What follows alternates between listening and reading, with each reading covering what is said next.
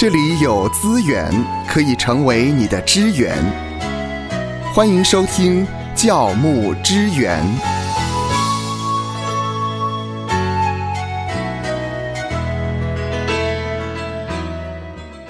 这一两年来，通货膨胀，民众可以很明显的感受到薪水变薄，物价变高。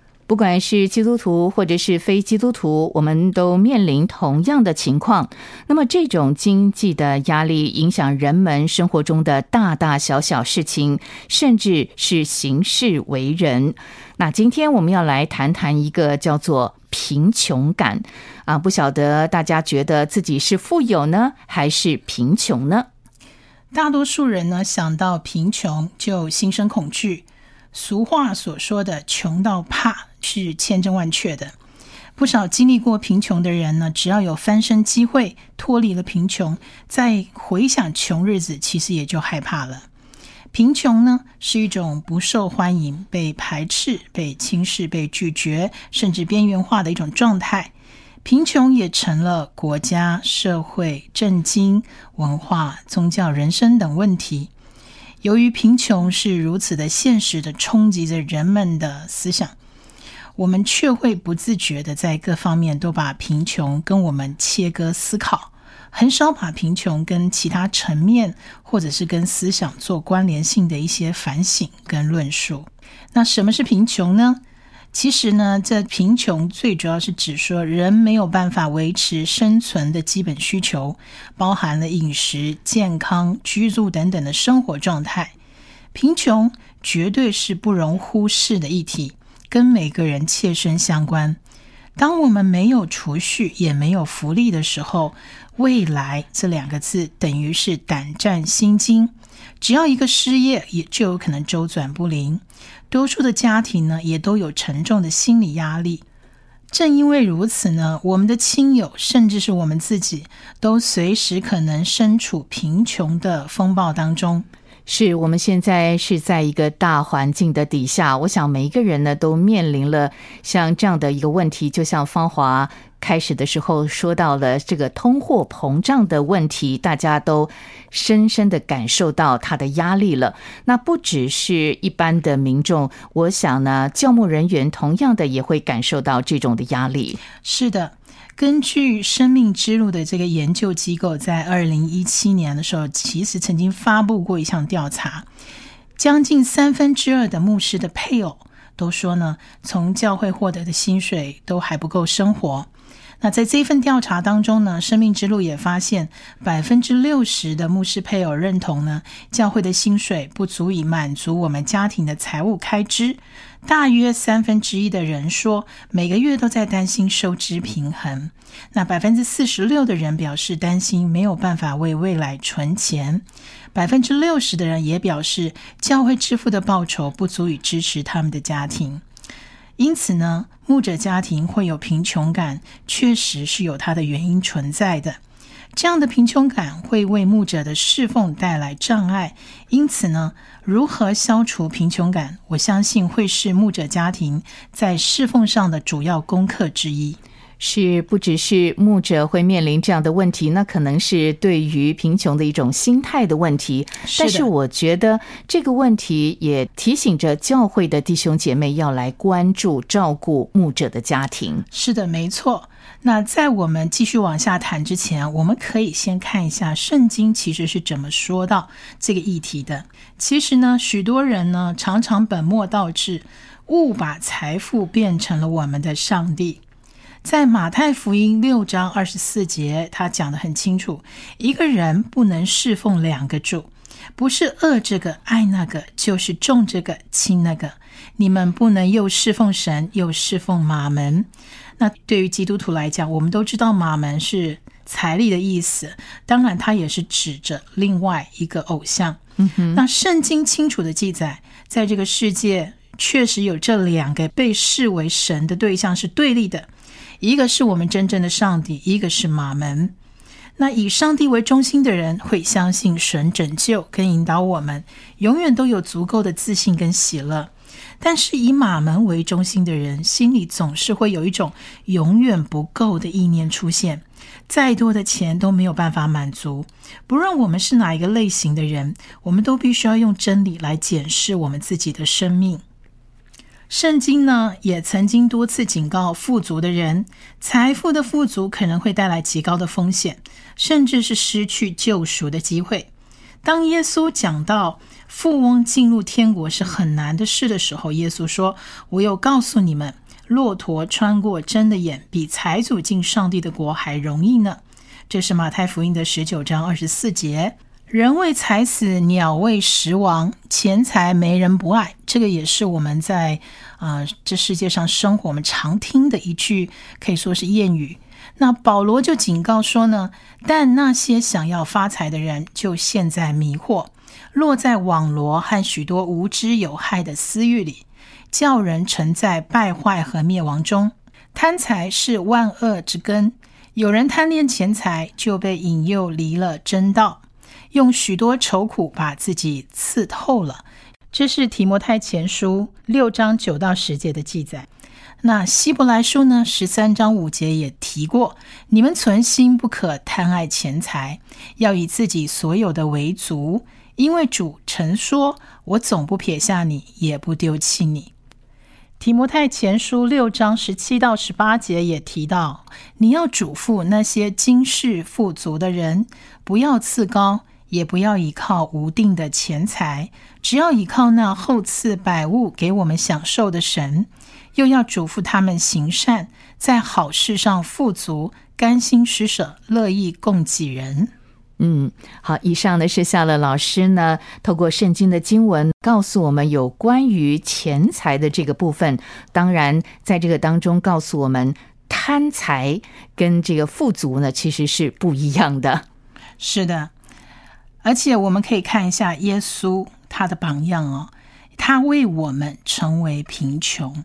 其实人都渴望多得一些，少给一些。只有少数慷慨的人愿意为他人的益处付出金钱。保罗提醒我们思想耶稣的恩典，因为耶稣他本来是富足的，却为我们成了贫穷的。人都希望自己是富足的，但是其实最大的富足却不是用金钱来计算的。嗯，这个富足是神所赐的永生，它不是我们可以赚来的。它是一种白白领受的恩典，但是这个恩典它不是廉价的恩典，因为耶稣为这件事情付上了极重的代价。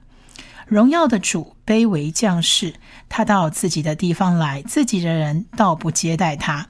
这个也是约翰福音一章十一节提过的。耶稣他忍受了人的无理对待，失去了人最基本的尊严。在以赛亚书五十三章的三节提到。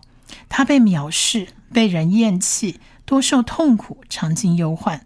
他被藐视，好像被人掩面不看的一样。我们也不尊重他。从这里，我们确实明白，基督徒跟非基督徒的金钱价值观念确实是非常不一样的。有位牧师呢，他讲到的时候，他曾经分享过一个例子。嗯哼，他说，在一三四七年的时候，那个时候黑死病横行欧洲。大概有百分之三十到六十的人因此死亡。那在德国就有这样一个地方呢，一些富有的人他们很怕，因为他们知道金钱救不了他们，所以他们希望先找到一个地方来躲避。最后他们找到哪里呢？他们找到了修道院去了。嗯，他们就带上所有的财产去到修道院，他们求修士为他们开门，因为修道院呢离一般民众居住的地方比较远。也比较封闭，所以当时的病毒还没有扩散到修道院里。那这些人就去到修道院那里。这些是财主，他们想进去，可是那些修士却不敢给他们开门，因为他们怕黑死病传染到修道院里面去。所以，当财主把金钱扔到修道院里面去，希望修士给他们开门的时候，这些修士呢，反而很惊恐的把钱再扔出去，嗯，怕上面有病毒了。没错，那富人呢，就再叫仆人再把钱扔进修道院。那为何这些修士要把这些钱财再扔出去呢？因为那些富人希望靠着这些钱财来拯救他们自己，但修士们却很惧怕，因为这些财富而失去了他们自己的生命。所以，我们可以从这个例子里头看到，所以我们可以看到呢，这两边的人对金钱有很不同的看法。富人呢，可能认为金钱是一种拯救，但修士却很明白，金钱对他们来讲是一种诅咒。在通货膨胀的影响之下，你觉得自己是富有的还是贫穷的呢？生活当中会不会感受到好像自己的钱不够用了呢？今天我们一起来探讨教牧人员是否有贫穷感。我们刚刚提到那个例子呢，其实这个牧师讲到所分享的这个例子，他其实他也有提到，金钱不是人生答案的五个原因。嗯哼，他说呢，第一个，金钱令人腐败。这位牧者说，他有一次他跟一位商业领袖聊天，这个领袖就说，在亚洲有一块很大的地，当地政府开了一个条件，他说呢，如果要建造这块地的话，可以，但是要跟某一个集团合作，而且要建一个很大的赌场。嗯，但是这位商业领袖他是一个基督徒，他父亲也是个基督徒。他父亲就告诫他说：“千万不可以这么做。”那他自己呢，也跟随神的一个感动，他也不敢这么做。可是他这样的一个对神忠心的一个选择呢，令他失去了赚十亿美金的一个机会。那这位牧者就说呢，他其实也见过很多的基督徒领袖，就像这位商业领袖一样，因为尊重上帝而失去了非常多的金钱跟机会。但是他们对神忠心，他们认为主耶稣比金钱更加的贵重，金钱只有令人腐败的份。那第二点呢？这位牧师也提到，金钱不能带来满足。这世界上最富有的人就是最知足的人，最贫穷的就是最不懂知足的人。纵使这些人很富有，但当他们不懂知足的时候，就是白搭。曾经有一位师母的一位富有的朋友说：“哎呀，现在经济不好，我实在很穷，我手上只有几百万的现款，我的孩子我也只能给他一百万而已。可能虽然你很富有，但是你却觉得你自己很贫穷。有些人他们什么都没有，但他们却觉得自己很富足。所以原来金钱根本就不能带来满足。那第三点。”积存金钱呢，有时候反而会害了自己。这位牧师呢，就提过一个很有趣的例子。他说，以前呢，菲律宾的第一夫人呢，有成千上万双鞋，是非常的著名的一件新闻。但是呢，就算成千上万双鞋，她也只有两只脚可以穿。的确，所以呢，将生活简单化，这位牧师认为才是真正生活之道。第四点呢，金钱也不能带来安全感，甚至可能还带来危险。金钱呢，随时来去，变动性又太大，我们的安全感绝对不要建立在金钱之上，不然我们的生活就会动荡不安。在第五个，金钱也不能带到永恒当中去嘛。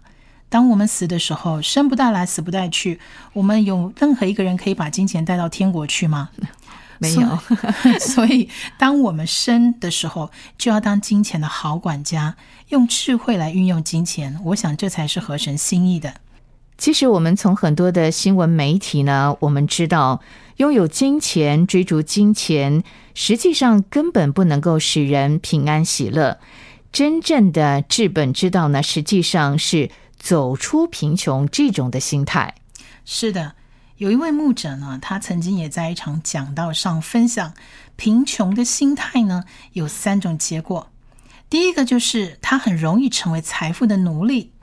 圣经告诉我们，前面我们讲的就是不能侍奉上帝又侍奉马门嘛。恐怕今天的社会将财富塑造为人的心理健康，所以如果我们不经意成为财富的奴隶，就会将财富跟金钱成为我们的救主。那第二个结果呢，是舍不得奉献了。或许我们应当从学生时期就开始学习奉献，不会受到踏入社会的干扰。况且从旧约就教导了十一奉献的一个观念。那第三就是我们可能会失去生活的喜乐。如果总是感到贫穷，生活我们就不会喜乐。而这一份贫穷究竟要跟谁比较呢？如果我们持续拥有贫穷的心态，就会影响我们去认识上帝所创造的这个美好的世界，并且失去喜乐。好比路上的花朵，我们若不明白如何欣赏花朵，那怎么把花送给我们自己心仪的对象呢？上帝把花朵创造在这个世界上，想必还有他的用意。上帝把花造的这么美丽，而且铺陈在这个世界上。如果我们懂得欣赏，就会开始慢慢体会上帝的心意。因此，我们需要找出走出贫穷心态的这个路径。嗯，我们无论做什么呢，都要依靠救恩，就是依靠耶稣基督，依靠他的教导，而且要相信他的话语。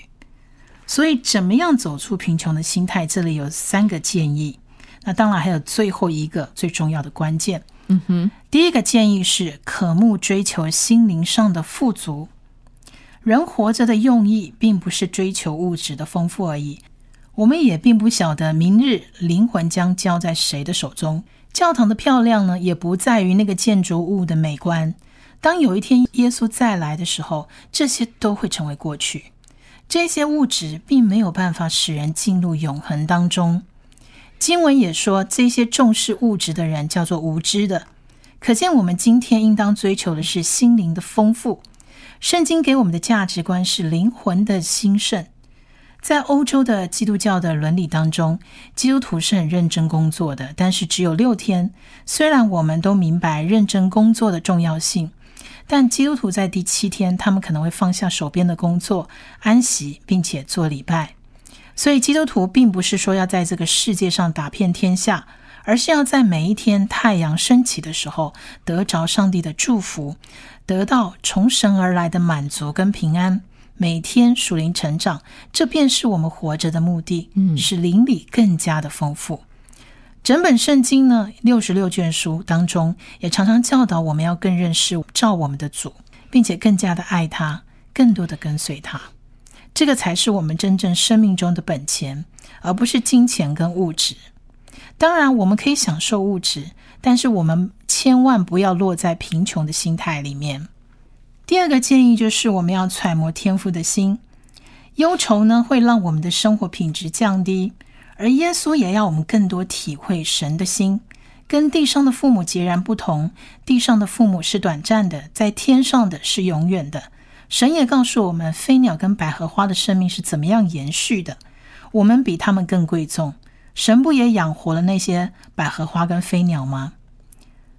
但是我们总觉得不满足，想要更多，所以我们应当更多学习揣摩天父的心意。知道说他是如此看重而且爱我们，没有理由放任我们。即便我们真的是山穷水尽，我们还是要相信他，因为他看重我们每一位。嗯。再第三个建议是预备经营上帝的国。